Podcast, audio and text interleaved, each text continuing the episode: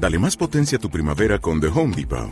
Obtén una potencia similar a la de la gasolina para podar, recortar y soplar con el sistema OnePlus de 18 voltios de Ryobi desde solo 89 dólares. Potencia para podar un tercio de un acre con una carga. Potencia para recortar el césped que dura hasta dos horas. Y fuerza de soplado de 110 millas por hora. Todo con una batería intercambiable.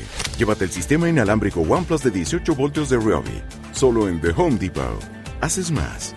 Logras más.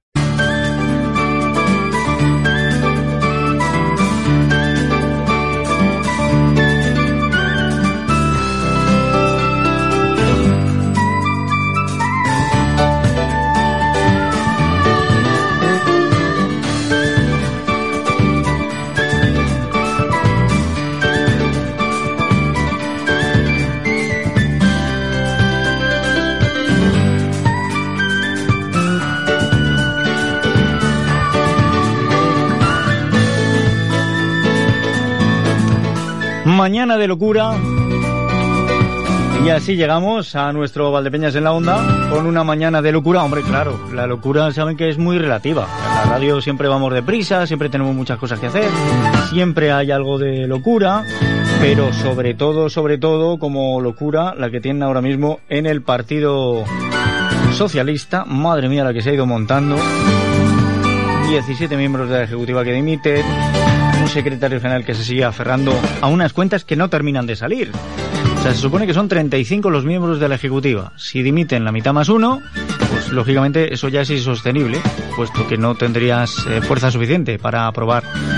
Claro, lo que pasa, 35 es un número impar. La mitad serían 17 y medio.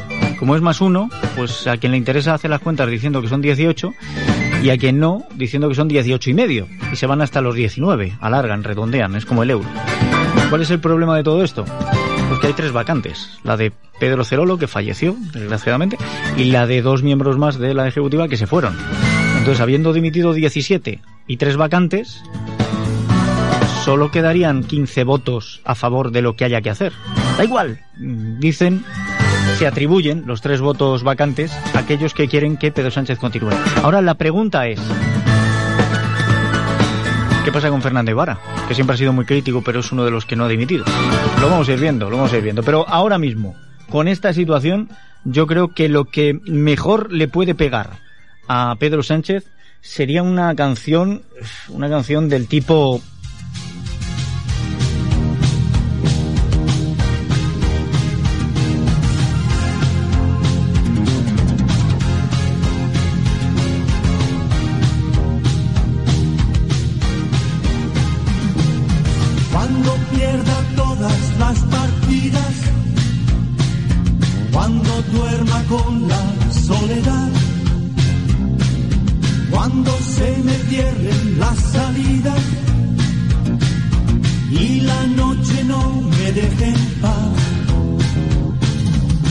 El resistiré. ¿Qué es lo que está haciendo? Resistir como un jabato en una situación que es eh, cada vez bastante más complicada que el segundo anterior, pero parece que por eso no se va a rendir.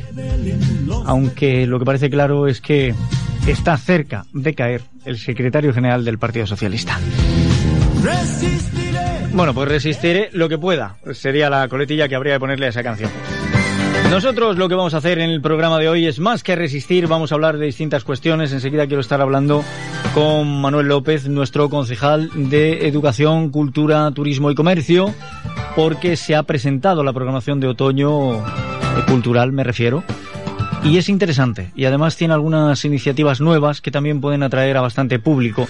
Y no está de más que el público se acerque a las citas culturales. Así que vamos a ver si hablamos con él un poquito y nos cuenta esas novedades. Vamos a tener también nuestra farmacia en casa, hoy dedicada al cuidado de la piel. Más concretamente nos vamos a centrar en la dermatitis atópica. Esto es una cosa que sobre todo a los más pequeños les afecta y anda que no les afecta. Hay otros asuntos también. Vamos a dedicarle algo de tiempo al espacio antes llamado de consumo. Hoy es más que consumo, porque saben que lo enfocamos hacia una dimensión jurídica, siempre con utilidad para el ciudadano. Y hoy vamos a hablar del divorcio express. Para que sepan ustedes qué requisitos hacen falta para poder eh, optar por esta modalidad de divorcio. Si es que se van a divorciar. Si no se van a divorciar, pues no, lógicamente.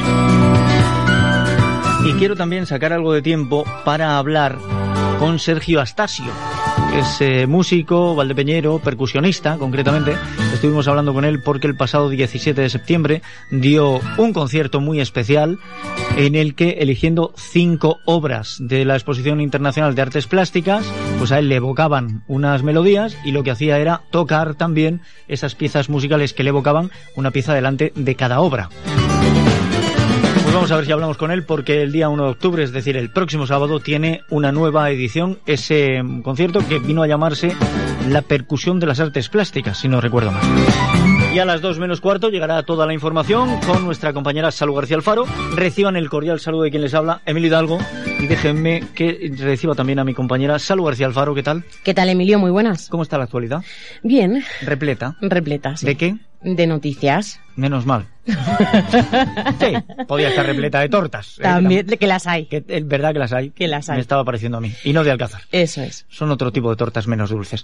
Bueno, a esta hora, cuento. ¿qué podemos anticipar? Sí, Pues mira, te adelanto que el Ayuntamiento de Valdepeñas ha presentado esta mañana a los medios de comunicación el proyecto que va a llevar a cabo la rehabilitación y remodelación de las bodegas A7, que ya adquirió hace Sí. unos meses el consistorio por un valor de 180.000 euros.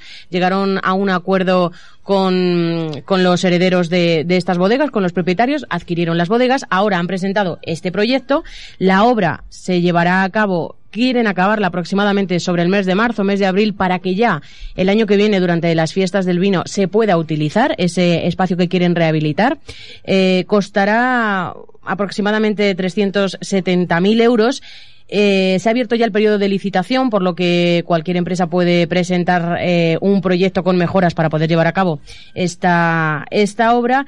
Y, y bueno, pues eh, como digo, van a empezar ya prácticamente, quieren empezar las obras sobre el mes de noviembre para tenerlo terminado sobre el mes de abril. Van a derruir dos de las naves que contiene esta bodega para eh, crear ahí un espacio público, un espacio verde, un espacio con fuentes, para que sea como un pulmón dentro de- del propio espacio del municipio. Bien. Y luego van a mantener la otra nave, la nave de Versos, la nave de San Juan, si no me equivoco, que es así como se llama. La van a mantener para, bueno, pues para seguir recreando precisamente de lo que se trata, de, de una bodega que está dentro de una ciudad que es muy antigua y que se quiere seguir manteniendo, por supuesto, pero que se le quieren dar determinadas utilidades eh, culturales. Perfecto, está muy bien, pero hay más asuntos. no- Muchos más no- No nos asuntos. quedamos solo en esto. Eso es. El gobierno regional de Castilla-La Mancha ha Oh. puesto en marcha un plan de trazabilidad en esta vendimia. Hace unas semanas pasaba por aquí el consejero de Agricultura y ya nos hablaba de este plan de, tra- de trazabilidad que Sí. querían poner en marcha precisamente durante esta campaña de vendimia. Y es que en este sentido, bueno, pues el consejero Francisco Martínez Arroyo aseguraba que el gobierno regional quiere tener eh, total seguridad de que existe trazabilidad en los productos que se sacan al mercado, que Castilla-La Mancha saca al mercado. Y ha dicho que poner en marcha este plan es una manera de demostrar que están comprometidos con el sector vitivinícola que ha calificado que es el más importante de la comunidad autónoma. Bien, eh, la medida está muy bien, lógicamente el producto tiene que tener trazabilidad, pero lo que esconde esta manifestación del consejero, unida a que hace poco desde la Consejería de Castilla-La Mancha se quitó de en medio a la certificadora, es que no se fían de la labor que haya hecho la certificadora. Y esto puede caldear el ambiente otra vez. Cuéntame más. Unos 38 voluntarios de las agrupaciones de protección civil de Valdepeñas, Villanueva de los Infantes y Miquel Turra han participado en un simulacro de explosión con derrumbamiento en una planta embotelladora de vino aquí en Valdepeñas y las instalaciones de la antigua bodega Luis Mejía ubicada en la calle Salida de la Membrilla. El operativo, en el operativo han participado 19 voluntarios ajenos a protección civil y lo que se pretendía era poner a prueba los recursos materiales y humanos y la respuesta ante este tipo de situaciones. También para que el público viera, bueno, pues cómo se llevan este, a cabo este tipo de, mm, de salvamentos, este tipo de, de actividades eh, los equipos de protección civil. Me hubiera gustado a mí estar allí también y verlo. ¿eh? Además me esperaban, había gente que me esperaba allí, pero lo siento mucho, es que no se puede estar en misa y repicando. Eso es.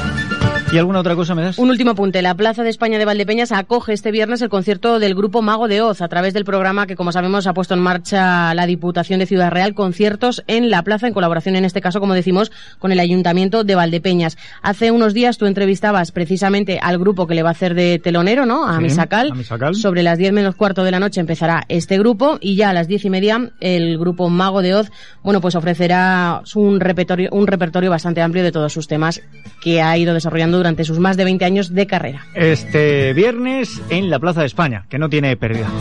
Salo García Alfaro, muchísimas gracias. A ti, Emilio. Te dejamos que sigas trabajando en la información y Eso en un es. rato estamos con ello. Hasta ahora. Y nosotros rápidamente, rápidamente, rápidamente vamos a echarle un vistazo a otras cosas, recordándoles que estos titulares han llegado gracias a Torres Patón Seguros, que tienen una oficina AXA en la calle Real número 1 de Valdepeñas, que es una oficina muy bonita. Se acercan allí y tienen seguros de salud, cinco pagos con cobertura vitalicia, seguros de vida con muchas coberturas para elegir, seguro para el coche, para el hogar, para la mascota, para el móvil, para el móvil mascota también. Acérquense a la calle Real número 1 de Valdepeñas o llamen al 926 31 62 61, teléfono de Torres Patón Asesores, perdón, Torres Patón Seguros, 926 31 62 61. Y Lo que busco yo es que nos asesoren precisamente en cuanto al tiempo. Agencia Estatal de Meteorología, me parece que tenemos por ahí a Enrique García. Buenas tardes, ¿qué tal? Buenas tardes. En Ciudad Real tendremos intervalos de nubes en las próximas horas en el este de la provincia, cielos más abiertos en el resto, con unas temperaturas máximas sin cambios o en ascenso ligero. Estaremos hoy en 28 grados en la capital y Puerto Llano, 26 o 27 en Valdepeñas, Manzanares y Alcázar de San Juan. El viento del este flojo, con algún intervalo más intenso. Mañana viernes un cielo soleado en toda la provincia, con temperaturas con pocos cambios, las mínimas un poco más bajas en La Mancha, estarán sobre los 9 grados en Ciudad Real, en 11 en Manzanares, en 12 o 13 en Valdepeñas, Puerto Llano y Alcázar y las máximas en el entorno de esos 26-27 grados. Los vientos flojos y variables. Es una información de la Agencia Estatal de Meteorología. Y esa información se parece mucho a la que nos da también Meteoval. Para hoy 25 grados de máxima, 13 de mínima, cielos despejados. Mañana poco más o menos igual, 26 de máxima, 12 de mínima. Por la noche empezarán ya a aparecer algunas nubes que nos dejarán el sábado sembrado de ellas. Pero también vendrán parejas a una subida de temperaturas. Y nos vamos ahora hasta la capital de nuestra provincia con Soli Romero. Muy buenas compañera. Hola compañeros, en Ciudad Real estamos pendientes de ese tsunami político que se está produciendo dentro del seno del Partido Socialista. Buscaremos las reacciones eh, de los líderes eh, del PSOE en la provincia de Ciudad Real sobre esa dimisión de 17 miembros de la ejecutiva del Partido Socialista. Y por otro lado, mm, contar que hoy juzgan en Ciudad Real al hombre que esta semana mantenía a las puertas del Colegio Santa Teresa de Malagón una pelea con la actual pareja de su exmujer mientras portaba una escopeta de caza. Este está acusado de amenazas y lesiones leves. La policía local que estaba por la zona le arrebató el arma, que estaba descargada, por cierto, aunque la Guardia Civil encontró otras tres escopetas en su casa. Además, se ha presentado esta mañana la Agenda Joven de Otoño y la Noche Europea de los Volcanes, que se va a celebrar este fin de semana en los municipios de Poblete, Valenzuela, Granátula y Alcolea, con el objetivo de acercar al público a los investigadores que trabajan sobre el fenómeno volcánico, permitiendo así el intercambio directo, la celebración de reuniones y el desarrollo de numerosas actividades. Y esta mañana también el vicepresidente de Cultura, David Triguero, y el alcalde de Argamasilla de Alba, Pedro Ángel Jiménez, han presentado la edición de los premios de investigación Cervantina. Y otra presentación ha sido la de Fecir Sport, la feria del deporte que la organización empresarial Fecir celebra este fin de semana en Ciudad Real. Eso, en cuanto a Ciudad Real, en Alcázar de San Juan, Marcos Galván, muy buenas. Saludos desde Alcázar de San Juan. Aquí las reacciones y reflexiones sobre el último pleno ordinario ocupan buena parte de la actualidad. Y entre todo ello recogemos el malestar de la Asociación de Enfermos Mentales y Familiares Luz de la Mancha, quienes agradecían a los grupos políticos de Partido Popular, Izquierda Unida y ECUO su apoyo a la moción aprobada en el Pleno para instar al Gobierno regional a terminar la residencia de enfermos mentales de la localidad. Sin embargo, han lamentado y criticado la abstención del grupo mayoritario en el Ayuntamiento del PSOE, que hace ahora lo contrario de cuando estaba en la oposición, según Joaquín Arias, secretario de dicho colectivo. Eh, han comunicado desde la Asociación Española contra el Cáncer que van a ofertar gratuitamente para enfermos clases de yoga, también con un precio muy ventajoso para familiares, una actividad que ya se celebró el año pasado y que garantizan se va a mantener. Y en comarcas, en Campo de Criptana, continúan los encuentros eh, del Quijote, hoy turno para las mujeres y más concretamente las mujeres del Quijote, con una charla que protagonizarán Ángela Balbey, Rosa Regás, Natibel Preciado, Alicia Mariño y moderada por Marta Robles. Esta a partir de las 8 en el edificio El Pósito. Para esta entrevista bien les podría haber puesto, aunque no corresponda con las efemérides musicales, aquella canción de Teatro, lo tuyo es puro teatro. Bueno, teatro y otras cosas, porque lo cierto es que la programación que tenemos para este otoño, la programación cultural, contrae, bueno, pues una oferta llamativa. No solo tiene teatro, tiene, por ejemplo, también música, tiene muchas cosas. Y la vamos a desgranar un poco, porque además hay algunas novedades que me han llamado también bastante la atención. Déjenme que salude al concejal de Cultura, de Comercio, de Turismo, el multiconcejal que tenemos en el Ayuntamiento de Valdepeñas, don Manuel López Rodríguez. Bienvenido, ¿qué tal estamos? Y educación. Y Buenos educación, días. y educación, sí, Buenos días, Emilio. Que también es un área muy, muy interesante, muy importante. Por supuesto que sí, no, si ya lo digo yo. El multiconcejal. Madre mía, qué cantidad de, de concejalías tiene usted y además para no estar liberado, para estar por las mañanas en su trabajo. Bueno, pero esto se hace con ganas y con ilusión. sí, porque sin lo ganas, principal. sin ganas no llegaría. ¿eh? Y convencido de lo que haces. Bueno, tan convencido, tan convencido como que ha preparado una oferta cultural para este otoño que madre mía, qué oferta. Pues la verdad es que muy ilusionado cuando fuimos confeccionando eh, toda la propuesta que nos llegaba a través de, la red de teatros y lo que nos ha llegado aparte por otras productoras, pues la verdad es que eh, muy ilusionado y con muchas ganas y, muy muy completa, ¿no? Porque tocamos desde danza, tocamos música, eh, tocamos teatro e incluso microteatro y la verdad es que, que sí, con muchas ganas y, y la gente pues parece ser que ha tenido bastante aceptación eh, la programación que hemos diseñado para, para el otoño y que la gente no se quede en casa por motivos de frío o lluvia, sino que salga a la calle y que salga a disfrutar de la, de la cultura.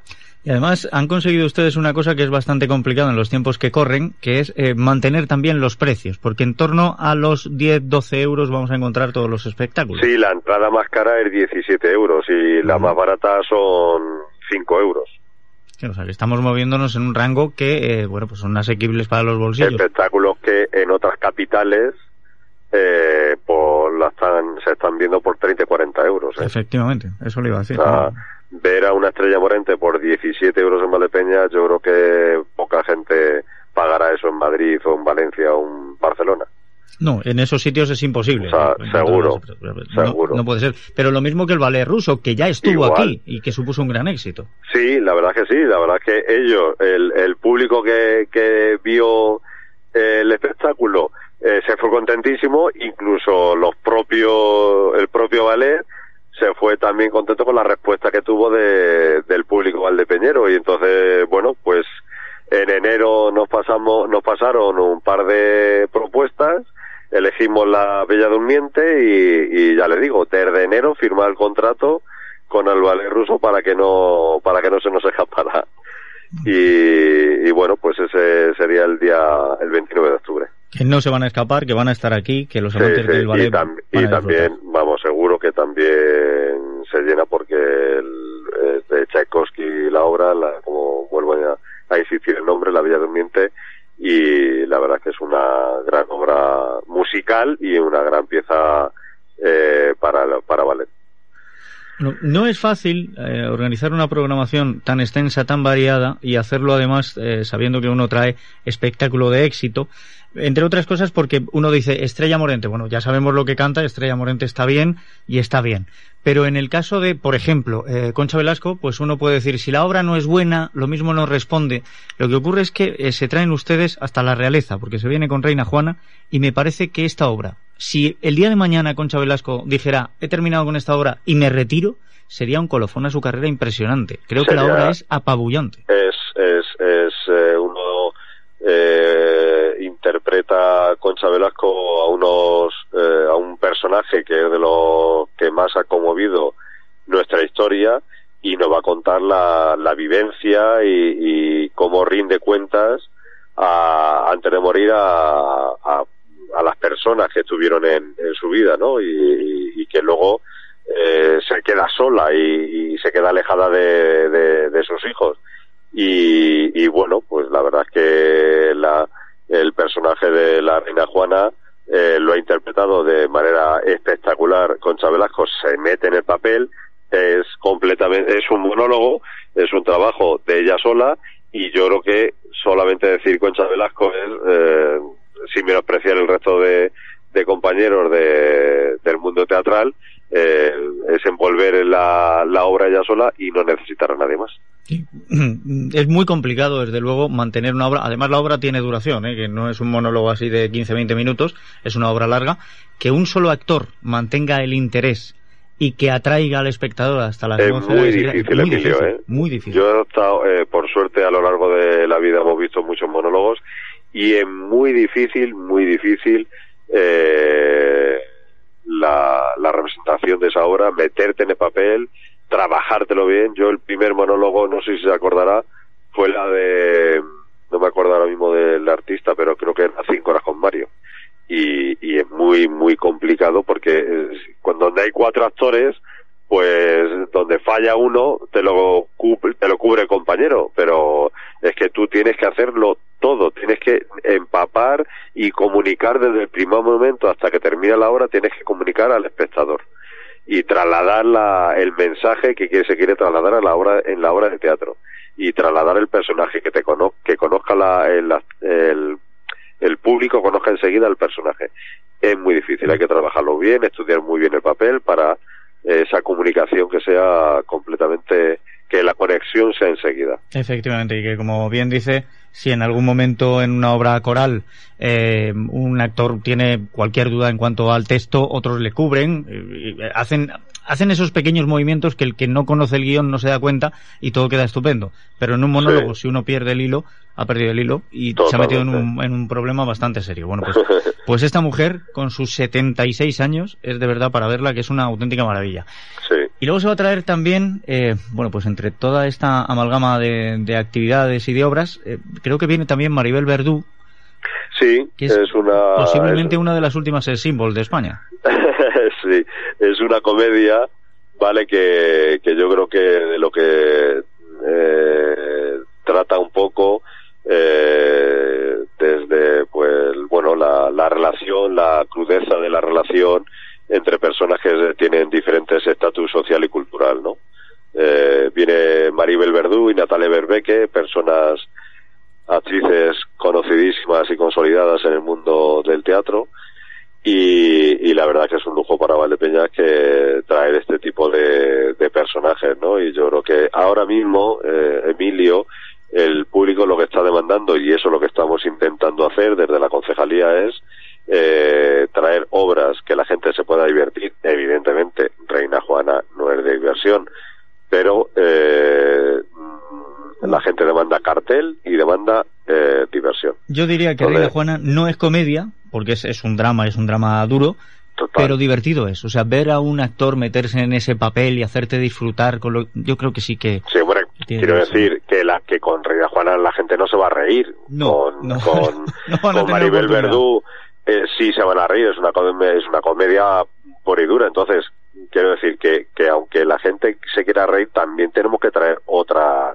supuesto. otro teatro. Por y por eso, Pero- pero con además- Velasco con Reina Juana. El, el teatro es eh, una fuente de cultura inagotable y, y- y yo creo que... y que, y, y que traslada esos mensajes. O sea, En- eh, en es esta obra, un- mira. una fuente de comunicación entre lo que el autor quiere trasladar y lo que el, público quiere, tiene que recibir. Eso es. Yo creo que eh, por el personaje de Juana la Loca hizo mucho la película protagonizada por Pilar López de Ayala, pero esta obra de teatro eh, da todavía otro enfoque más y creo que la gente va a salir comprendiendo a otra Juana la Loca, eh, un personaje que de verdad... eh, bueno, pues tuvo una vida bastante miserable a pesar de ser de la realeza y tiene una época en la que lo de la realeza parecía que no era miserable. Pero aquí, aparte de todo esto, de lo que le estamos contando, de este programa repleto de obras de teatro, de música, de danza y de oferta para todos los gustos, hay que destacar que eh, nuestro concejal se ha sacado otra historia de la manga para hacerlo todavía más atractivo. Y tengo entendido que, no sé si todos, pero por lo menos algunos de los espectáculos van a ir acompañados de una degustación de vino y ha implicado a las bodegas. Bueno, pues eh, se trata de ofrecer también otro tipo de hacer teatro, ¿no? Que son los microteatros. Entonces se van a representar dos eh, obras eh, pequeño formato que dura 20 minutos aproximadamente. Eh, quien ha escrito los textos se llama Ana Torres, eh, es una eh, mujer que es de Socuéllamos y que vive desde hace bastante tiempo en, en Valdepeñas. Ana Torres es Alcolea, no me diga más. afirma- afirmativo Alcolea, a- apellido puro y duro de Socuéllamos. Sí, señor. sí, señor.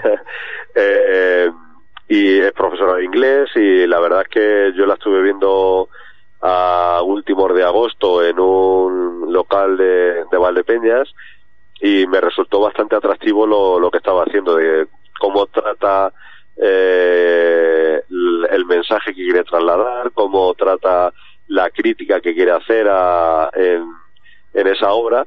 Eh, uno es el espejo y la otra es Marga en terapia y, y bueno, pues se ha elegido el formato de hacerlo en la Veracruz en vez de que esté eh, la actriz porque solamente participa una persona eh, en, vez de en vez de estar en el escenario pues va a estar abajo en el patio de butacas y vamos a disponer para que el patio de butacas eh, la actriz esté justamente en medio y las sillas las coloquemos alrededor y bueno, fue idea de Ana la que aportó, dice, ¿qué te parece Manolo si que la gente esté degustando un vino y tal? Digo, pues me parece estupendo. Ella busca la bodega, en este caso ha sido Marín Perona quien amablemente va, va a aportar el vino. Y, y bueno, pues eh, eh, yo quiero, eh, llevamos un tiempo potenciando lo que es el espacio del auditorio de la Veracruz para traer esos teatros de, de pequeño formato, ya lo trajimos con estereotipos y estereotipas, con, en fin, que, que quiero eh, atraer también a otro público que le gusta este, este teatro y, y bueno, pues la verdad es que con, con mucha ilusión para, eh, y Ana sobre todo está encantadísima. Cuando No, le dije vamos vamos a tirar para adelante eh, Ana encantada de que esto lo pueda ver mucho más gente que la que él se dé a conocer bastante más Pues esto lo van a disfrutar ustedes desde ya, porque ya estamos en otoño, ya comienza esta programación y como hemos dicho, con precios que se ajustan a los bolsillos, de entre los 5 y los 17 euros todos los espectáculos y solo tienen que acercarse. Eh, van a ver también, tenemos un blog de cultura del ayuntamiento y ahí está, eh, se va presentando la programación, eh, cada semana, cada día se va actualizando y simplemente es disfrutar de todo ello. y además hemos hecho eh, hemos preparado un, un folleto nuevo eh, no al uso como hacíamos la guía que hacíamos anteriormente, aparte de ser más costosa, ahora hay que adaptarse a los tiempos que nos está tocando vivir y, y bueno, para intentar hacer llegar a cuanto más público mejor, pues eh, eh, va a quedar el tamaño como para que la gente se haga una idea de, eh, del ancho de un mando a distancia de una televisión y un poquito más cortito y es plegable. Entonces tú se queda en ese formato, te cabe en un bolsillo del pantalón, en el bolsillo de la camisa, en un- una cartera, en un bolso y vas a tener a mano siempre la, la programación la programación de teatro. Y, y bueno hemos querido utilizar este formato nuevo de, de folleto informativo y para que la gente que nos llegue a las nuevas tecnologías pues que tenga el papel en mano y estamos ultimando pruebas de colores y todo y espero que para el día 7 cuando actúe el ballet de Víctor Ullate pues ya l- las personas que acudan al teatro puedan tener en su mano ya la, el folleto físico. Bueno, pues ya ven ustedes, todo facilidades. Don Manuel López, muchísimas gracias por haber estado con nosotros y que disfrutemos de la programación cultural de otoño. Pues muchísimas gracias y bueno, evidentemente invitar a, a todas las personas, a todos los vecinos y vecinas de Valdepeñas que sean amantes de la cultura, que se acerquen y los que no, también para que empiecen a amarla Eso, y que que vean, y que vean eh, lo rico y cómo enriquece el teatro, cómo enriquece la música y, y que se pasen por el auditorio y que van a disfrutar y los que nos oigan de fuera de Valdepeñas pues también invitarles a que vengan a Valdepeñas y después del teatro siempre está bastante bien tener una tertulia alrededor de una copa de vino de Valdepeñas. Por supuesto que sí. Concejal, muchísimas gracias. Muchísimas gracias a ustedes. Un Adiós.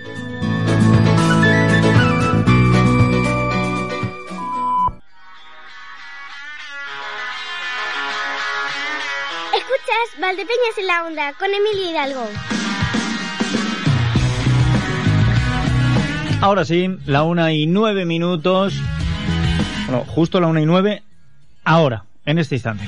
Hoy es 29 de septiembre y por tanto hoy celebramos el Día de los Arcángeles Miguel, Gabriel y Rafael.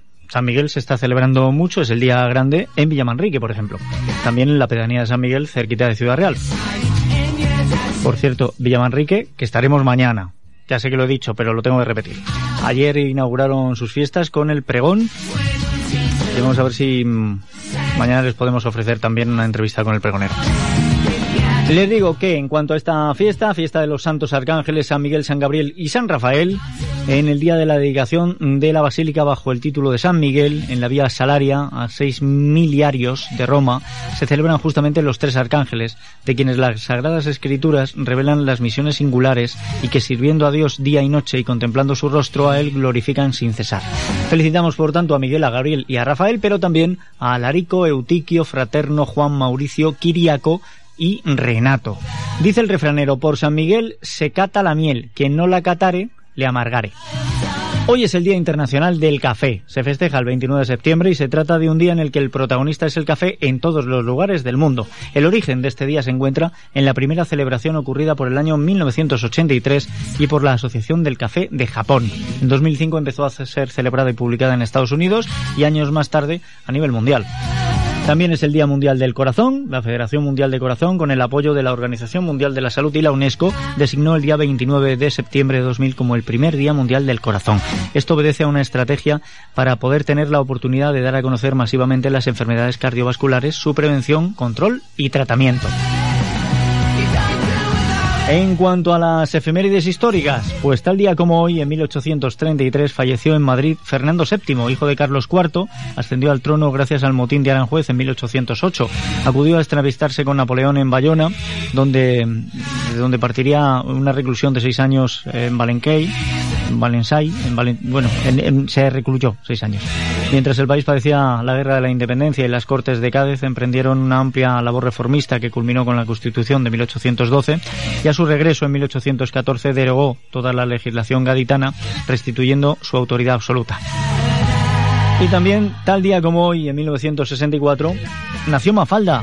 Mafalda se asomaba por primera vez a las páginas de una revista. El famoso personaje de cómic creado por el dibujante argentino Quino vio por primera vez la luz en el semanario Primera Plana de Buenos Aires. Sin embargo, sería a raíz del paso de las tiras cómicas de Mafalda al diario El Mundo, en marzo del año siguiente, cuando se inició el éxito arrollador del personaje. Tan divertida como entrañable, Mafalda ponía en boca de una niña la crítica social y política más mordaz. Las tiras de Mafalda se popularizaron por toda América del Sur, por Europa, convirtiéndose en uno de los personajes de cómic más conocidos del siglo XX. Tras la publicación de cientos de tiras y múltiples libros, Joaquín Salvador Lavado Tejón, es decir, Quino, tomaría la decisión de dejar de dibujar tiras del personaje en junio de 1973, pese a lo cual continúan reimprimiéndose las publicadas hasta entonces. Parece mentira, siguen estando de máxima actualidad. Y también les tengo que contar que este tema que estamos escuchando es Beautiful Ones y es porque hoy cumple 49 años el cantante y compositor de rock Brett Anderson, nacido en el condado de West Essex, en Inglaterra, vocalista de la banda Sweet formada en 1989. Su primer trabajo, su primer single, llegó en 1992 de Drowners y la crítica se rindió a sus pies, recibiéndoles como los nuevos Smith, la gran esperanza del pop británico. Este tema en concreto en español, em, este tema se titularía algo así como Los Hermosos, de Beautiful Ones, serían Los Hermosos. Es el segundo sencillo del álbum Coming Up de Sweet, lanzado el 14 de octubre del 96 por la discográfica Newt Records, y la canción se convirtió en el top 10 hit en el Reino Unido, alcanzando el puesto número 8. Y dicho esto, nos tenemos que ir corriendo a buscar la farmacia en casa.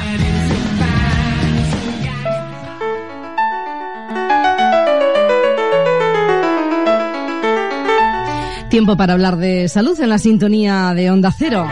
Es el tiempo de la farmacia en casa. Hoy les vamos a hablar de la dermatitis atópica. La dermatitis atópica es actualmente la causa más frecuente de consulta en pediatría y estadísticamente afecta de un 10% a un 15% de la población. En la infancia no presenta una gran gravedad, pero sí que es verdad que disminuye enormemente la calidad de vida del niño que la padece ya que genera una gran ansiedad, irritabilidad, tristeza, trastorno del sueño incluso en el 60%. Esto tiene una enorme repercusión en el ámbito familiar y escolar, por eso queremos centrarnos hoy en los consejos para el paciente con dermatitis atópica, aunque sí que nos gustaría que nos eh, recuerden antes en qué consiste esta dermatitis atópica. Vamos a presentarles a Gema García, farmacéutica en Alcolea de Calatrava. Gema, buenos días. Buenos días, Consolí. Bueno, ¿qué es exactamente la dermatitis atópica? Vamos a situarnos, Gema. Mira, la dermatitis atópica es un trastorno inflamatorio de la piel que es eh, crónico e intermitente. Y luego tiene dos características principales. Eh, un prurito importante, es decir, un picor eh, importante, y serosis, es decir, piel seca. Entonces, esto se produce porque hay un, déficit de determinados ácidos grasos que componen la, piel, va a llevar una disminución de la capacidad de retener agua y hay una pérdida mayor de, agua de, de lo normal. Por eso se produce esta sequedad. Y mm, luego además la piel se caracteriza porque pica con la sudoración, la piel está más pálida de lo normal se producen reacciones eh, en esta piel eh, por consumo de determinados alimentos. En el, en el lactante em, suele caracterizarse por unas placas eh, que se descaman, sobre todo en la zona de la cara, de la frente, de, de las mejillas, detrás de las orejas, y, y se suelen además sobreinfectar con un proceso bacteriano pues por el, por el rascado. Y luego en la edad ya un poco mayor, en la edad infantil, mm, se tiende a que a que se cronifique y que se localice en los pliegues de, de las extremidades, en los pies, en las muñecas, y, y, además hay un, un ligero engrosamiento de, de, esta piel. Bueno, Geme, ¿qué factores pueden desencadenarla? Pues mira, mmm, suele tener un componente genético, con lo cual si un padre eh, es de, ha tenido dermatitis atópica, el niño tiene un 50% de probabilidad de padecerla. Y si eh, han sido los dos progenitores, esta, esta probabilidad se eleva al 70%. Pero sí que existe una serie de desencadenantes que van a agudizar esta enfermedad. Pues determinados tejidos como, como la lana, sustancias irritantes eh, como algunos jabones o, perfumes, eh, como te he dicho, algunos alimentos, factores ambientales eh, como por ejemplo o, climatológicos como el frío intenso o el calor intenso, organismos como el, el ácaro de, del polvo, los ácaros del polvo, pero también factores emocionales. Bueno, ¿y qué cuidados eh, básicos son los que necesita la piel del niño que tiene dermatitis atópica? Pues mira, eh, un baño diario con agua típica, o sea, con agua tibia, porque hemos dicho que no puede ser eh, ni temperaturas muy muy calientes ni muy ni muy frías y un máximo de 15 minutos. Uso de, de, geles sin jabón. Este tipo de geles se denominan Sindet y, no van a irritar la piel porque no llevan estas sustancias irritantes, estos jabones, estos perfumes. Eh, secar eh, suavemente sin frotar. Eh, hidratar inmediatamente después del baño con la piel húmeda para que, bueno mantener todavía más esta, esta hidratación. usar productos emoliantes, como hemos dicho que faltaban unos determinados ácidos grasos, pues para aportar estos ácidos grasos que no tiene esta piel, pues suelen llevar ceramidas, lanolina, alcoholes grasos, colesterol, urea, humectantes, bueno, una serie de productos que, que van a, hacer deficitaria esta piel. Estos productos, como te he dicho antes, tienen que ser, por supuesto, sin perfume y ya que como estos estos niños pues no queremos que estos irritantes químicos eh, eh, les irrite más la piel. Y luego sí que deben proteger la piel eh, la, piel expuesta del, del, de los rayos ultravioletas y del frío y entonces tanto en invierno como en verano deben llevar protector solar. Y luego esta piel pues debe estar hidratada constantemente para aliviar este picor y para mantener intacta eh, esta piel para que su efecto barrera eh, sea óptimo. La piel es una, la primera barrera que tenemos ante, ante las, los agentes patógenos externos. Y luego en las zonas más enrojecidas o que en ese momento estén más afectadas, como he dicho antes en los pliegues, donde aparezca eh, esta zona eh, eritematosa eh, y esta placa, pues ahí ya eh, deberán ser tratadas con los medicamentos que nos vaya a prescribir el pediatra. Bueno, ¿y cuáles son, eh, cuál es el tratamiento que, que, se puede aplicar en estas zonas? Pues mira, mm, eh, va a ser para disminuir los diferentes síntomas que tengamos. La inflamación, el picor y, y, el eritema, pues se van a tratar con corticoide. Eso sí, el tiempo que nos indica el pediatra y luego evitar aplicar de manera abundante en cara y, por supuesto, no aplicar en párpados. Luego, para el picor Minicor y luego siempre que exista dificultad para conciliar el sueño, que como muy bien dijiste tú al principio, eh, eh, hay niños que, que, incluso duermen mal, pues antihistamínicos vía oral que producen sedación y entonces eh, van a mm, hacer que estos niños pues descansen mejor. Y luego para luchar contra las infecciones que, que se pueden sobreinfectar estas, estas placas de bacterias y de hongos, pues se usarán antibióticos y, antifúngicos. ¿Y qué otras medidas, Gema, nos aconsejas que podamos dar a los padres eh, a un niño con dermatitis atópica? Mira, ya sabes que nosotros le damos mucha importancia a la prevención, entonces así que además de aliviar estos síntomas, eh, como con estas recomendaciones que, hemos comentado antes, lo esencial eh, pues es utilizar medidas generales para reducir y sobre todo para espaciar en el tiempo estos brotes y evitar complicaciones de estos posibles brotes. Entonces, pues mm, es importantísimo eh, cuidar la limpieza de la casa, evitando los ácaros del polvo, que hemos dicho que puede ser un, factor desencadenante, pues pasando el aspirador, de manera frecuente, evitando sacudir eh, las telas y las almohadas y abriendo las ventanas solamente para, pues para, para eh, ventilar, y, ya está. Luego utilizar a diario ropa de algodón o de tejidos naturales y siempre evitar prendas que sean muy ajustadas o que arañen la típica etiqueta que se queda en, la ropa. Evitar, como he dicho, el frío y el calor excesivo y, y que se evite también la sudoración y mantener siempre las uñas cortas y limpias para, para evitar en el rascado que haya una infección de, las placas. Y luego, como te comenté, pues ciertos alimentos pueden desencadenar la, aparición, eh, no en todos los casos, ¿eh? en un 10% de los casos de, de los niños atópicos, como pueden ser la leche, los huevos, el chocolate, cacahuetes, algunos colorantes, pues, una serie de, alimentos que siempre son más alérgicos. Bueno, pues esperamos que con estos consejos eh, hayamos podido ayudar a, los padres de los niños que sufren dermatitis atópica que tanta lata nos da, ¿verdad? Sí. Eh, Gema García, farmacéutica en Alcolea, gracias por estar esta semana en la farmacia en casa y hasta la próxima. Pues muchas gracias a vosotros, Consoli. Escuchas Onda Cero, Valdepeñas, te mereces esta radio. Una semana más abrimos esta ventana en la que pretendemos facilitarles información que antes, eh, sobre todo, centrábamos en consumo, pero que ya les digo, ahora estamos abriendo esta información a lo que es un terreno jurídico en general y que les puede venir bien. Y miren, tenemos que hablar de un tema que no es precisamente agradable, pero que es una realidad. Desde hace muchos años sabemos que los periodos vacacionales son peliagudos para las relaciones de pareja, porque se pasa más tiempo juntos, a veces hay más roces, más fricciones, más broncas. Y antes eh, sí se veía cómo esto se desencadenaba en verano. Pero con la llegada de la crisis parece que todavía somos capaces de tensar más la cuerda, de intentar salvar las relaciones más allá de lo que puede ser la lógica. Y llegando septiembre, cuando uno retorna a su vida habitual del trabajo, pues mucha gente dice hasta aquí he llegado, ya no voy a más y se provoca esa ruptura matrimonial, se provoca un divorcio. Hoy vamos a hablar de una de las modalidades de divorcio, el divorcio express. Se llama así porque es mucho más rápido, pero hay que cumplir unas condiciones para que esto sea así. Y como a mí se me escapa lo de las condiciones, pues siempre es mejor recurrir a López Galán Abogados, ese despacho especializado en derecho de familia, mediación, consumo, derecho laboral, asuntos sociales, en todos estos temas. Hoy nos vamos a enfocar en ese derecho de familia y vamos a ver qué es lo que nos tienen que contar. Tengo que saludar a su fundador, abogado y periodista, don Jesús López de Lerma. Bienvenido, ¿qué tal estamos? Intentando llegar a los ciudadanos con temas que puedan resultarles de interés.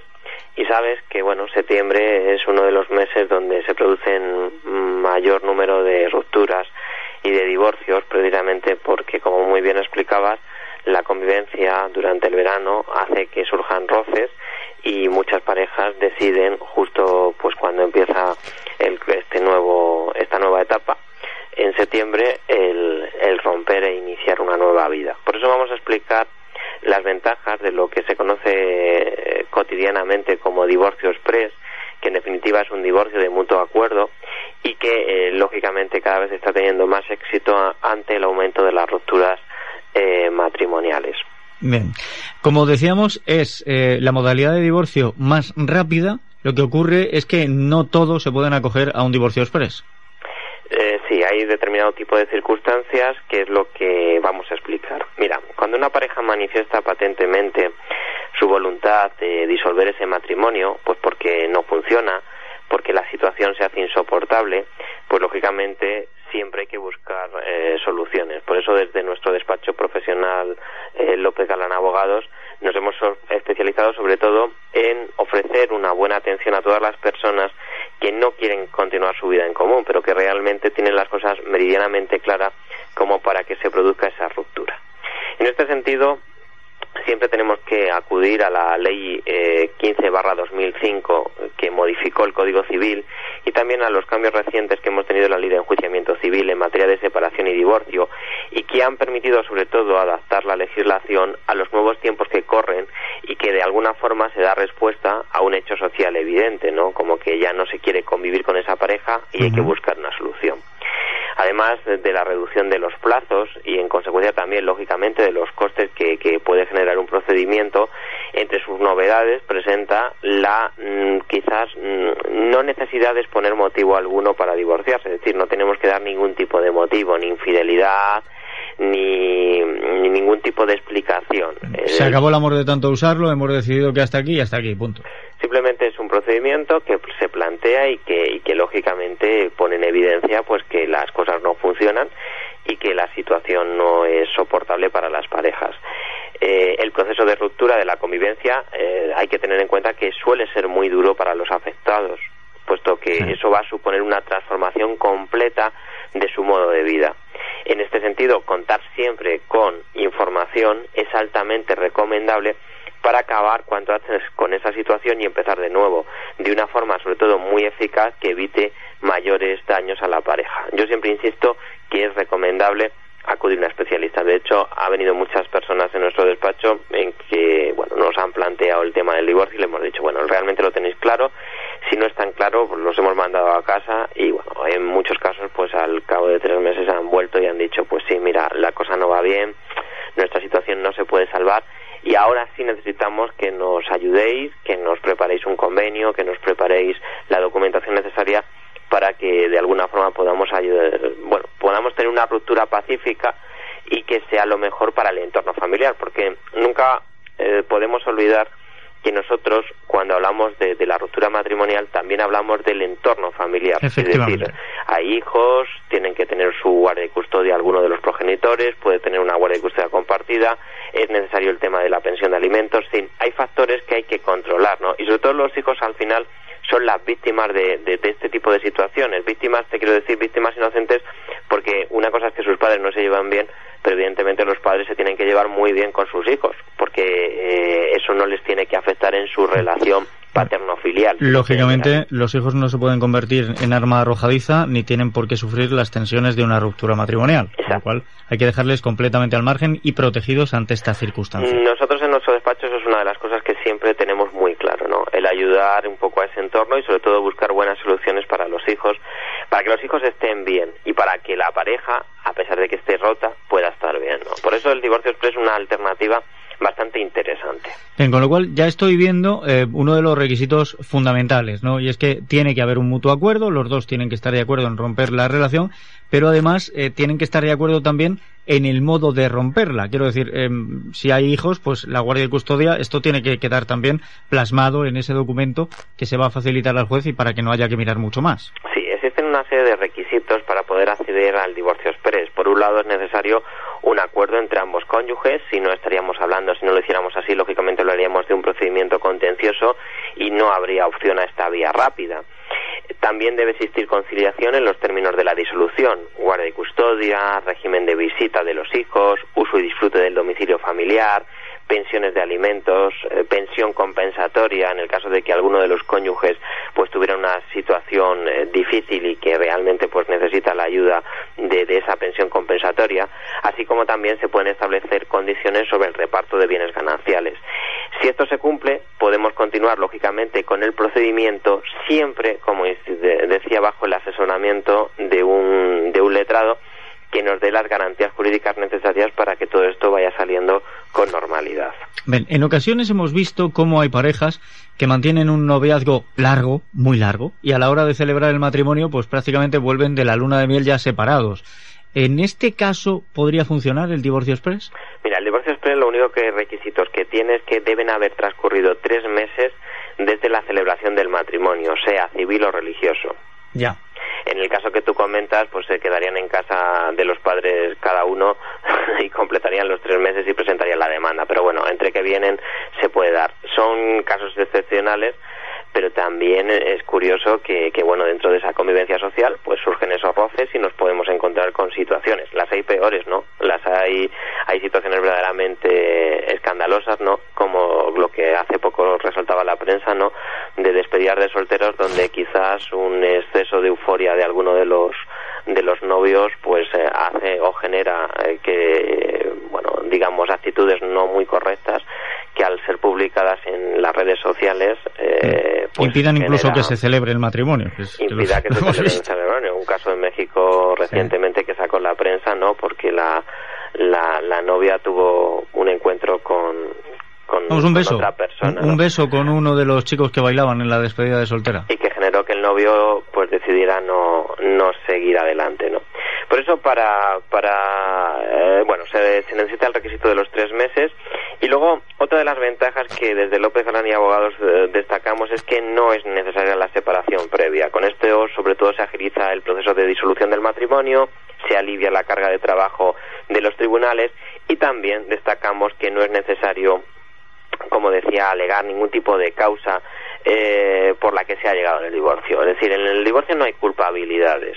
Las cosas acaban porque bueno han surgido algunos problemas que hacen que la convivencia no sea la adecuada y antes de que vayan las cosas a peor tenemos que buscar una solución. Eh, en otros casos también no es imprescindible repartir los bienes comunes, es decir, se puede hacer la liquidación de bienes en un momento posterior. Ahora mismo rompemos la pareja, establecemos las condiciones para que esa pareja pueda pueda funcionar, sobre todo si tienen hijos, pues hay que establecer una guardia y custodia, eh, hay que y bueno, generar una serie de condiciones jurídicas para tener esa estabilidad familiar. Y luego pues bueno evidentemente pues si hay que hacer algún tipo de liquidación de bienes pues, también se puede hacer en un momento posterior. Que me imagino que eso también habrá que hacerlo de mutuo acuerdo porque si no estaríamos haciendo un fiasco de todo el inicio. Es que también el tema familiar el tema de una ruptura conlleva una parte familiar que es fundamentalmente la que estoy explicando en un divorcio la parte familiar y luego tiene la parte patrimonial, es decir, qué pasa con nuestros bienes, sobre todo si tenemos bienes en común, en gananciales y todo eso. Entonces hay como, como dos fases. En un procedimiento de divorcio de mutuo acuerdo todo eso se puede meter, es decir, tú puedes hacer el convenio dentro del convenio introducir también las partes de reparto de bienes o puedes dejarlo para un momento posterior para decir, bueno, de momento solo quiero la parte familiar, luego posteriormente hacemos la liquidación del régimen ganancial. Bueno, pues ya lo ven, esto puede ser muy sencillo, sobre todo si lo hacemos todo de, mutuo acuerdo y se queda plasmado y firmado en un documento que clarifique mucho las cosas.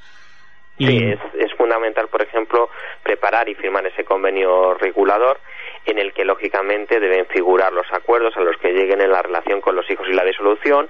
Una vez presentada esa demanda, el juez nos va a pedir que comparezcamos en juicio, bueno, no, no, no en juicio en concreto, nos va a decir que comparezcamos en el juzgado para ratificar la demanda y el convenio, es decir, para volver a firmar desde el, con el funcionario judicial o en el propio juzgado que estamos conforme con ese divorcio que se ha presentado y eh, normalmente se suelen citar por separado a los cónyuges para evitar conflictos y finalmente pues si hay acuerdos y todo se vuelve a firmar otra vez en el juzgado el juez examina el convenio regulador si no es dañoso para los hijos ni perjudicial para uno de los cónyuges eh, evidentemente el juez va lo único que va a hacer es recabar informes en el caso de hijos menores de edad al Ministerio Fiscal y si todo está correcto finalmente se dicta sentencia. La ventaja pues que todo esto se puede resolver en muy poco tiempo, en muy pocos meses.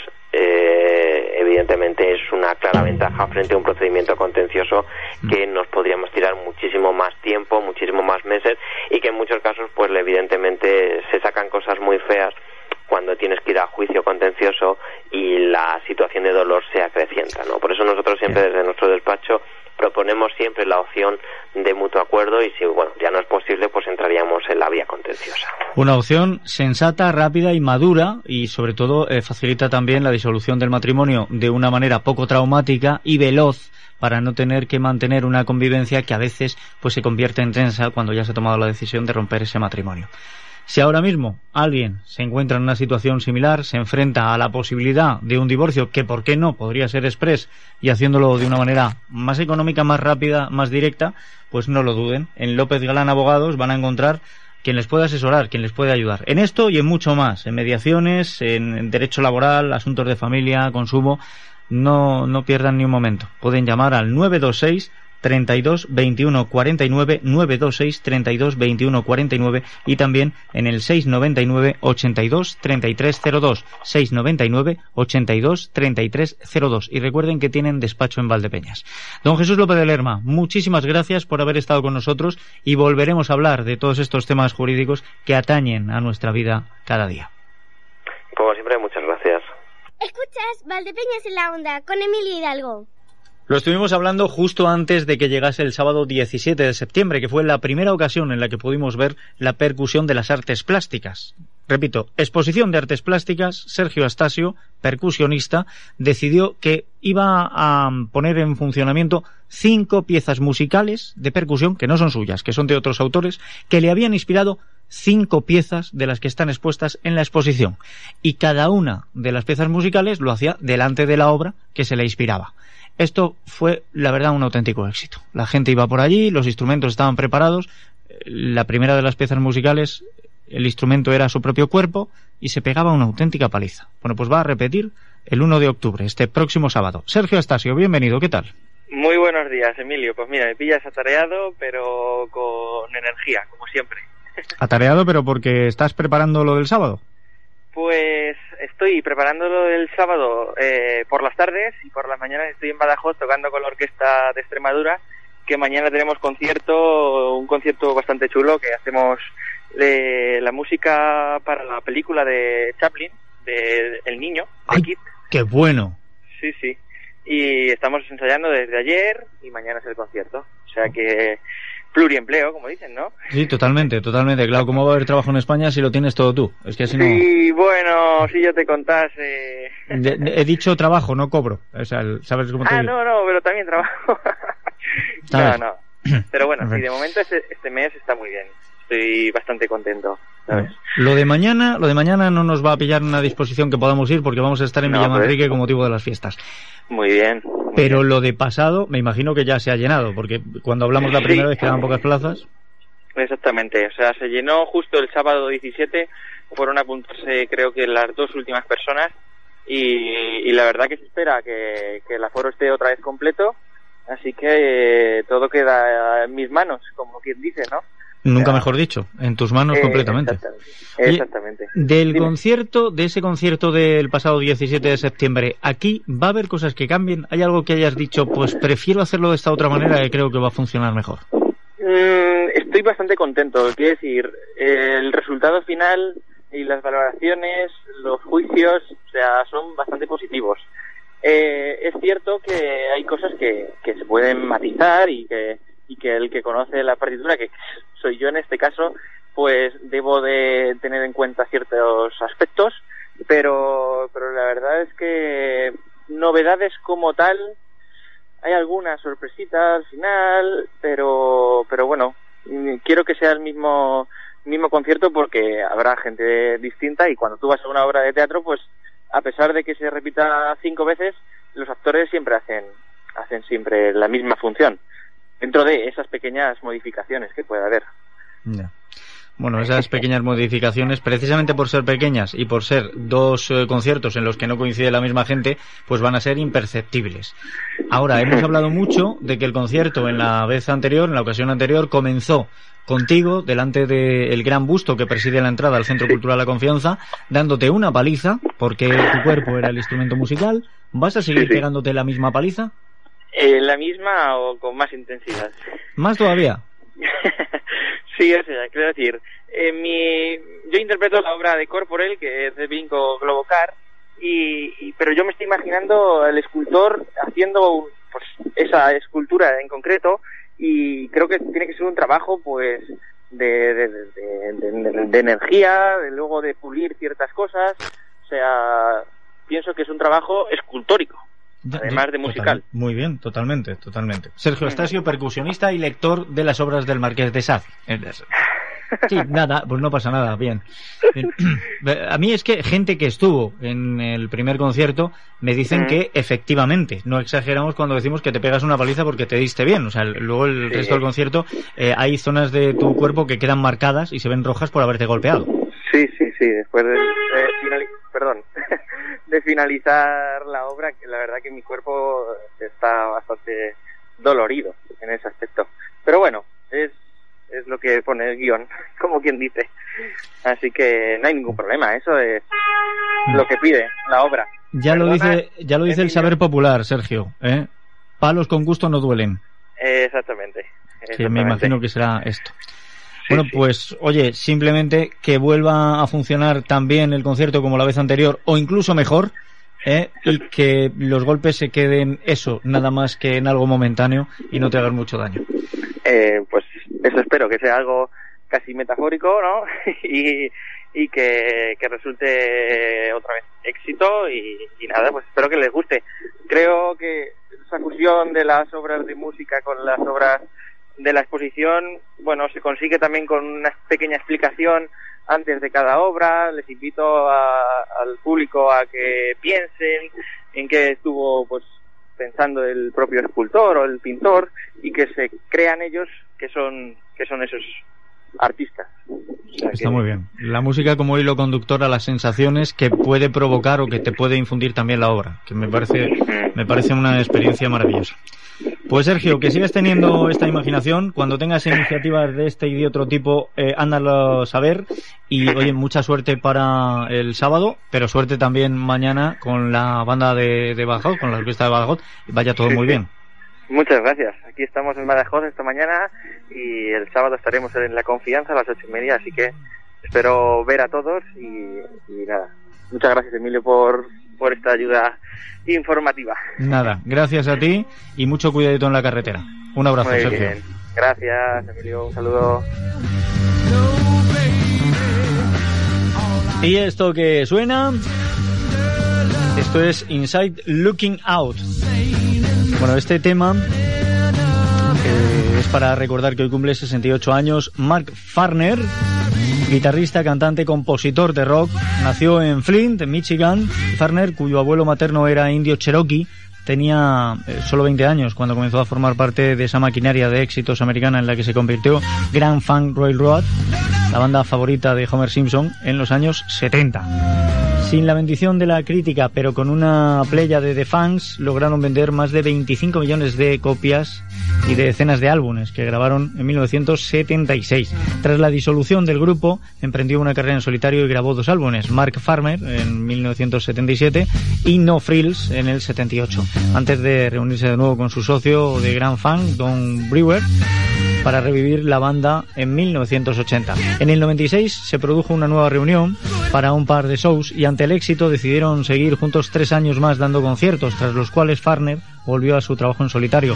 Su último álbum fue For the People, publicado en el año 2006.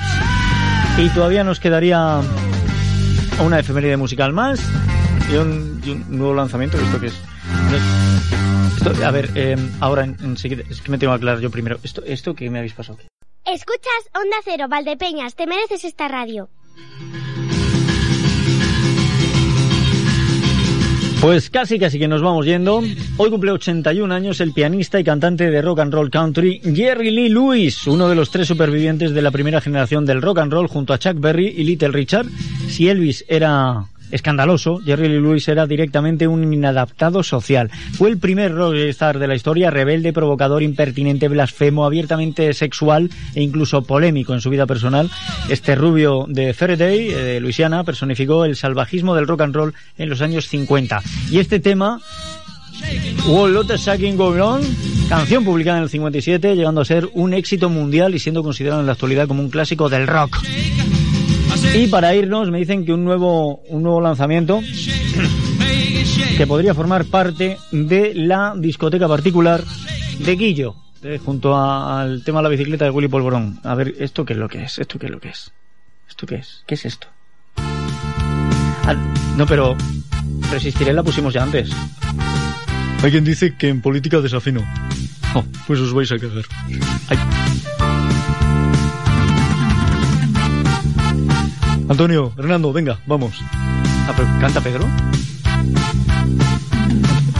Cuando pierda muchas elecciones, cuando no me dejen respirar, cuando me rechacen los varones, Al loro, paje. y Podemos no me deje paz. Atento, Pablito. Cuando sienta miedo del fracaso. No, llevadlo, llevadlo. Y es mejor que le disparéis o algo. La- no, hombre, por favor.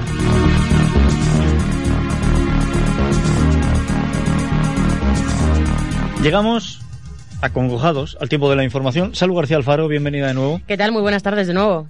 Tenemos que darle paso a las noticias y vamos a comenzar hablando del Ayuntamiento de Valdepeñas, que comenzará en noviembre las obras que van a convertir la antigua bodega A7 en un nuevo espacio público. Este nuevo espacio contará con una plaza de 1.900 metros cuadrados con zonas ajardinadas, según ha adelantado esta mañana el teniente de alcalde de Obras y Urbanismo Manuel Martínez López Alcorocho, que ha definido como ambiciosa esta actuación que combina recuperación del patrimonio y creación de nuevos espacios de recreo, para el que se destinarán 379.844 euros. Mantenemos, por un lado, lo que es la nave, eh, que es donde está el, el nivel de historia que tiene eh, la bodega, y luego donde nos concentramos la actuación, pues ya digo que es donde eh, se, eliminan la- las dos naves y concentramos un espacio ajardinado que yo creo que le dan al total del espacio, pues cuando la gente y en el sitio que está, porque estamos hablando de que en, el, en la zona de la calle Buen Suceso, en todo ese núcleo urbano que hay, en toda esa trama urbana que hay, pues prácticamente no hay ningún sitio donde de esparcimiento, donde la gente pueda acercarse a pasar un rato agradable en un espacio abierto. El responsable municipal de Obras y Urbanismo apuntaba que a mediados del mes de noviembre, como el inicio de la, para iniciar estas obras, perdón, que se prolongarían hasta marzo o abril del próximo año, con lo que el nuevo espacio se podría poner en valor acogiendo actividades de cara a las fiestas del vino. El proyecto está en periodo de licitación e irá a mejoras entre las empresas interesadas. A unos 142.000 euros ascienden las mejoras que el consistorio incluye en este pliego, como la iluminación el mobiliario urbano, jardinería, ascensor en nave de versos, sonido de la nave o la climatización de la caseta de la báscula. Y esas obras no son lo único que se ponen en marcha. El gobierno regional también ha puesto en marcha un plan de trazabilidad en esta vendimia. En este sentido, el consejero de Agricultura, Francisco Martínez Arroyo, ha asegurado que el gobierno regional quiere tener en cuenta quiere tener, eh, perdón, la seguridad absoluta de que existe trazabilidad y ha aclarado que las empresas de la región funcionan bien y quieren ser los primeros de todo. Por lo que ha dicho que Castilla-La Mancha tiene el mejor producto y es necesario ganar el mercado. No habrá reestructuración si no hay un compromiso real de las bodegas por ese pago diferenciado por la, por la calidad y, en segundo lugar, por una novedad absoluta en esta vendimia, que es el plan de control de la trazabilidad. Lo vamos a hacer en el vino y lo vamos a hacer en el alcohol. Queremos tener seguridad absoluta de que existe trazabilidad. Nuestras empresas funcionan bien y queremos ser los primeros, los primeros de la clase en todo. Tenemos el mejor producto y tenemos que ganar el mercado y para eso hay que tener absoluta credibilidad respecto a los consumidores y desde la Administración estamos en Arroyo ha dicho también que esta es la mejor manera de demostrar que están comprometidos con el sector vitivinícola, que ha calificado del más importante para la comunidad autónoma. Unos 38 voluntarios de las agrupaciones de Protección Civil Valdepeñas, Villanueva de los Infantes y Miguel Turra han participado en un simulacro de explosión con derrumbamiento en una planta embotelladora perdón, de vino en las instalaciones de la antigua bodega Luis Mejía, ubicada en la calle Salida de la Membrilla. En el operativo han participado también 19 voluntarios ajenos a protección civil que han hecho el papel de víctimas de diferente consideración con el objetivo de poner a prueba los recursos materiales y humanos y también la respuesta ante este tipo de situaciones. Ana Rosa Ruiz es la concejal de Seguridad Ciudadana y Tráfico en Valdepeñas. Los objetivos que pretendemos conseguir con, con este simulacro, pues poner a prueba los medios, tanto materiales como humanos, los recursos, las, la respuesta, el control de, de la situación cuando se da una situación así y pues eh, por eso intentamos que sea lo más real posible. Aparte de ser un ejercicio de entrenamiento para las agrupaciones, pues también sirve como un método didáctico. A ellos les permite ir más allá de la teoría pura y dura que trabajan en los cursos de formación, pero también nos sirve luego pues para calcular los tiempos de respuesta, pues eh, la coordinación entre voluntarios tanto a nivel de grupo como a nivel individual. También ha asistido a este simulacro el director provincial de Hacienda y Administraciones Públicas, Francisco Pérez, que destacaba el papel de los voluntarios y su altruismo dentro de la sociedad. Eh, desde la Junta de Comunidades tenemos eh, perfectamente claro que las agrupaciones de voluntarios, los voluntarios es un arma insustituible a la hora de atajar una emergencia, a la hora de ayudar a la población, a la hora de estar ahí. Eh, siempre lo hemos puesto y vamos a seguir poniéndolo, que desde los valores de solidaridad, de altruismo, que, son los que mueven a toda esta gente, la Junta tiene la tranquilidad de que la ciudadanía va a estar siempre apoyada eh, va a contar con la ayuda inestimable de esta gente. Por su parte, el jefe de Protección Civil de Valdepeñas, Javier Maroto, explicaba que el simulacro ha contado con traslados hospitalarios, la búsqueda de personas, el desescombro, extinción de incendios y utilización de diferentes técnicas que los voluntarios han llevado de la teoría a la práctica a través de esta prueba. Un total de 26 expositores van a participar en Feciresport, la primera feria del deporte, la salud del tiempo libre y el cuidado personal que se celebrará en el pabellón ferial de Ciudad Real este fin de semana, los días 1 y 2 de octubre. La organizadora de la feria es FECIR, la Federación Empresarial de Ciudad Real, cuyo presidente Carlos Marín reconoce que han querido comenzar con humildad pero con mucho trabajo y confía en que Feciresport sea un espacio de asistencia de público y de negocio entre los expositores. Además, aseguraba que cada hora habrá una actividad diferente en esta feria. Por encima lo que pretendemos es que sean dos días intensos de actividades. O sea que desde las 11 de la mañana que se inaugura el sábado hasta las 7 de la tarde el domingo que se cierre, va a haber actividades cada hora. Va a haber actividades monitorizadas de todo, desde esgrima pasando por el body combat, el HIT, que es una nueva actividad de, de entrenamiento que te permite, sobre todo aquellos que tenemos muy poco tiempo, eh, en 20 minutos, 30 minutos, con actividades eh, deportivas intensas, intervalos de descanso, pues hacer lo mismo que harías en una hora, hora y media de gimnasio, la, la electroestimulación, también tendrá lugar un torneo de golf y se elaborará una gran paella para 500 personas el sábado a mediodía. La entrada es simbólica y tan solo cuesta dos euros. Dos euros y el esfuerzo que le quieras poner también. Y hablamos ahora de otras cuestiones. La Plaza de España de Valdepeñas acoge este viernes el concierto del grupo Mago de Oz a través del programa Conciertos en la Plaza que ha puesto en marcha la Diputación Provincial de Ciudad Real en colaboración, en este caso, con el Ayuntamiento de Valdepeñas. El objetivo es promover el atractivo turístico y patrimonial de toda la provincia. En rueda de prensa, el teniente de alcalde de Cultura, Manuel López Rodríguez, ha explicado cómo surgió la actuación de la mítica banda aquí en Valdepeñas. Me puso encima de la mesa una serie de de artistas y de grupos y no dudé en ningún momento, no, no por menospreciar ningún tipo de artista que han estado, que son de alto nivel, los que han estado ofreciendo sus espectáculos a lo largo de la provincia de Ciudad Real, sino porque ese tipo de, de grupo hacía mucho tiempo que no venía a Valdepeñas y por eso fue la decisión de que Mago de Oz ofreciera el concierto en, en la ciudad. El vicepresidente de la Diputación Provincial, David Triguero, ha destacado que aunque la Administración Provincial ha aportado más de 140.000 euros a este programa, esto no sería posible sin la ayuda de todos los ayuntamientos. Y también tenemos que agradecer desde la Diputación Provincial la labor que están haciendo los ayuntamientos. Este programa eh, nosotros eh, de manera individual no hubiéramos podido sacarlo adelante. Los ayuntamientos eh, montan toda la producción del concierto, escenario, equipo de sonido, protección civil y es una labor que sin ellos, la verdad, este programa hubiera sido muy complicado sacarlo adelante el concierto comenzará sobre las 10 menos cuarto de la noche con el grupo valdepeñero Misacal, que actuará como telonero de Mago de Oz. La mítica banda ofrecerá después, a partir de las diez y media, un repertorio de temas que se recogen en una veintena de álbumes publicados desde que el grupo arrancó a finales de los años 80. Esta semana precisamente estuvimos hablando con Poti, uno de los miembros fundadores de Misacal, y de hecho se han reforzado de cara a este concierto. Y precisamente tenemos que hablar de otros temas culturales, porque Concha Velasco, Estrella Morente o Maribel Verdú se van a subir también a los escenarios en Valdepeñas durante este otoño. Ya se ha acabado el verano, pero no por ello las actividades culturales en la ciudad del vino. Y es que el teniente de alcalde de Cultura, Manuel López Rodríguez, ha presentado la programación cultural de otoño para el municipio, que incluye espectáculos de música, teatro y danza que cuentan con grandes figuras del panorama cultural y artístico. No faltarán tampoco las exposiciones ni la aportación de todos los colectivos locales de Valdepeñas. La agenda cultural comienza este viernes a las nueve de la noche en el Teatro Auditorio Francisco Nieva con el ballet de Víctor Ullate. Le seguirán a lo largo de tres meses Estrella Morente, Concha Velasco, el Ballet Nacional Ruso o la Compañía Illana, entre otros. También continuarán estos meses las actividades habituales de la Biblioteca Municipal Ana de Castro, como son las sesiones semanales de la Biblioteca y también la Feria del Libro del 19 de octubre al 2 de noviembre. Las entradas se pueden adquirir en La Confianza, en taquilla y en televenta a través de Liberbank. Y con esto nos despedimos. Mañana les volvemos a esperar, pero lo hacemos en Villamanrique, disfrutando de las fiestas en honor a San Miguel. Salud García Alfaro, muchísimas gracias. A ti, Emilio. Mañana a las 8 y 20, toda la actualidad. Hasta mañana. Y se despide también Emilio Hidalgo, deseándoles que tengan una feliz jornada y que sean buenos, que es de lo poco que sale económico. Ahora llegan Noticias Mediodía.